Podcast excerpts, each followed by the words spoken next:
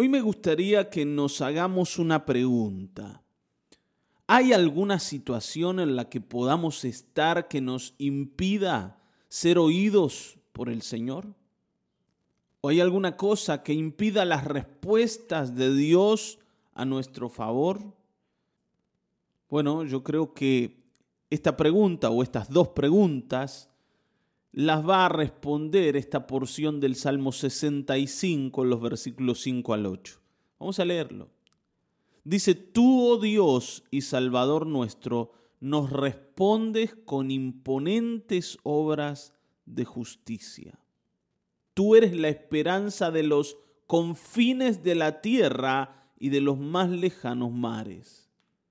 Tú, con tu poder, formaste las montañas desplegando tu potencia. Tú calmaste el rugido de los mares, el estruendo de sus olas y el tumulto de los pueblos. Los que viven en remotos lugares se asombran ante tus prodigios. Del oriente al occidente, tú inspiras canciones de alegría.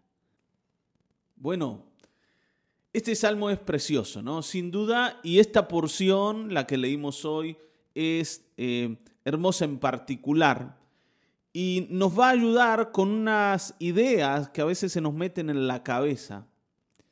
Y es que Dios ya no nos oye, que el Señor no se acuerda de nosotros o que por alguna cosa que ha ocurrido en mi vida, el Señor ha decidido ponerme un costado no oír mi oración ni tampoco responderla. ¿Y por qué digo esto? Porque en realidad nosotros, nosotros nos comportamos en la vida en muchas ocasiones y especialmente a raíz de situaciones dolorosas, como si Dios no fuera a respondernos nunca más. O sea, nos sentimos tan alejados sea que nosotros nos fuimos allí al rincón o que alguien nos llevó al rincón, nos sentimos tan desamparados, nos sentimos tan defraudados, que perdemos la esperanza. El dolor genera esto, que vos sientas que no hay un futuro, que caíste no al fondo del pozo y de allí no te vas a levantar. Que las respuestas de Dios para tu vida que hacen que sientas que el Señor te está bendiciendo se acabaron. Porque el dolor te embarga el alma y te lleva, como dice aquí, como a los confines de la tierra. ¿Dónde estamos nosotros? Allá, en el rincón, olvidados. Sentimos que somos el último orejón del tarro. Así decía mi mamá. ¿sí? Aquellos que quedaron allá atrás ignorados por el mundo. Y entonces, claro, como el mundo me ignora, yo siento que también Dios lo hace. Pero David aquí nos dice que justamente si hay alguien que mira al olvidado, es Dios. Si hay alguien que le presta atención al que está allá en los confines de la tierra, es el Señor. Tanto es así que David dice, tú nos respondes con imponentes obras de justicia. Fíjense cómo lo dice, ¿no? Imponentes obras de justicia. Cuando uno está eh, en medio del dolor, especialmente el dolor que fue generado por alguna obra de injusticia contra mi vida o contra mi casa o contra alguien a quien yo amo, lo que necesito para apaciguar el dolor es que aparezca alguna obra de justicia, o sea, lo contrario de lo que generó la herida. Y David dice que Dios es un Dios que hace justicia.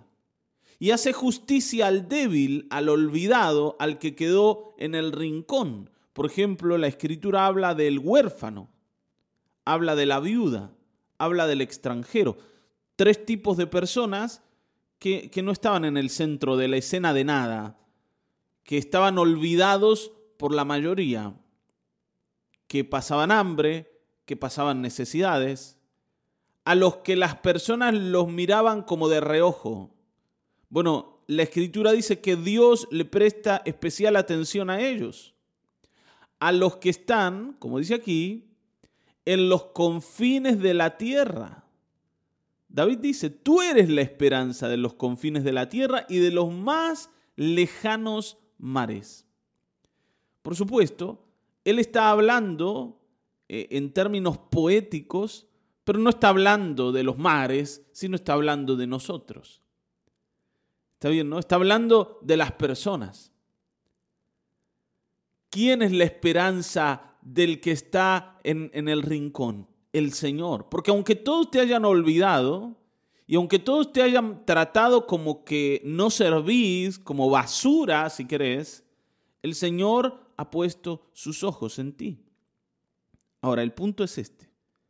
Yo voy a reaccionar a lo que Dios hace conmigo, su consideración y su atención hacia mí, su, su manera de inclinar su oído para oír mi oración y su decisión de responderme, o voy a reaccionar a lo que las personas hacen, a su indiferencia, a su olvido, a su maltrato. Porque esto va a cambiarlo todo. Porque para que yo reciba el amor de ese Dios que quiere recogerme, como dice también el salmista, aunque mi padre y mi madre me dejaren, con todo Jehová me recogerá, para que yo pueda aceptar esto, para que yo lo pueda ver, para que yo lo pueda recibir, para que yo pueda decir, Señor, más allá de lo que me ha pasado, tú eres mi esperanza, debo poder creer en esto más que en el desprecio de las personas. Si yo estoy tan agobiado porque papá y mamá me dejaron, no voy a poder valorar que Dios quiera recogerme. No sé si te, das cuenta. Está bien, ¿no? Cuando yo estoy en los confines de la tierra y, y me meto en el dolor, en la angustia, en la amargura, en la desesperación, no voy a ver lo bueno que Dios está haciendo por mí en este momento porque estoy embargado por el dolor de lo que me pasó. Entonces, para ponerlo en limpio, para yo creer en un Dios que me considera, debo dejar de prestar tanta atención al desprecio de las personas que no me han considerado. ¿Está bien? David dice, con tu poder formaste montañas, desplegando tu potencia. O sea, Señor, tú eres maravilloso. Está hablando de un Dios que hace maravillas, que es poderoso. Y esto evidentemente no lo dice un hombre deprimido, angustiado y desesperanzado. Lo dice alguien que está poniendo los ojos en el poder ¿no? victorioso de Dios. Dice, tú calmaste el rugido de los mares el estruendo de sus olas y el tumulto de los pueblos. Cuando hablamos del tumulto de los pueblos, hablamos de las guerras, de los conflictos, de las opresiones. Hablamos de todos esos líos que nosotros hacemos y en los que nos metemos unos con otros, unos contra otros. Ese berenjenal ¿no? en el que estamos. Decimos, ¿cómo vamos a salir de acá? Estar allí nos hace mal, ¿no? Nos hace sentir desprotegidos, desvalidos, inseguros, como quieras ponerlo, desnudos, expuestos. Y, y claro, ¿no? Alguien que está en esa situación vive en constante preocupación y con una sensación de peligro inminente. Y cuando uno vive en medio del peligro inminente, lo que aprende es a protegerse y protegerme no solo me aísla de las personas, sino también del Señor. ¿Está bien? Yo mismo soy el que digo, bueno Señor, está bien, vos me querés tomar, vos me querés atraer a ti, pero mejor déjame acá en el rincón, porque aquí en el rincón yo me siento seguro. Aprendí a vivir la vida del rincón. Que no nos pase esto, hermanos. Que el dolor no nos lleve a la oscuridad como para que estando allí ya no querramos salir adelante. Que pongamos la esperanza en Dios, porque Él, como dice el versículo 5, nos va a responder con imponentes obras de justicia. O sea, un día vos vas a ver que todo lo que recibiste como injusticia en la vida va a ser retribuido al injusto por el Señor. O sea, el que te engañó, el que te dañó, el que te hirió, no se la va a llevar de arriba, porque el Señor responde. Pero es importante, como dice el versículo 8 aquí, que los que viven en remotos lugares se asombren de los prodigios del Señor y del oriente al occidente se inspiren en el Señor canciones de alegría. Él dice, tú las inspiras, Señor. Hermano, ¿qué canción estás cantando hoy? ¿Estás cantando esos tangos desesperanzadores o esos boleros eh, depresivos? ¿Qué estás cantando? ¿Cuál es tu canción hoy? Esas canciones que hablan de traición, que hablan de abandono, que hablan de fracaso, o tenés una canción de alegría en los labios. El Señor las inspira. Si todavía faltan en mi boca, es que necesito acercarme más al Señor, salir del rincón y buscar al que responde la oración. ¿Está bien? Es tiempo de hacerlo. Es tiempo de no quedarse atrapados en la densa oscuridad. Amén, oremos. Padre, en el nombre precioso de Cristo Jesús, nuestro Salvador y nuestra esperanza, que hoy las canciones de nuestra boca cambien. Yo sé que el dolor nos guía, Señor, a la amargura, a la depresión, y comenzamos a vivir una vida sin sentido en donde nos aislamos de las personas y de ti.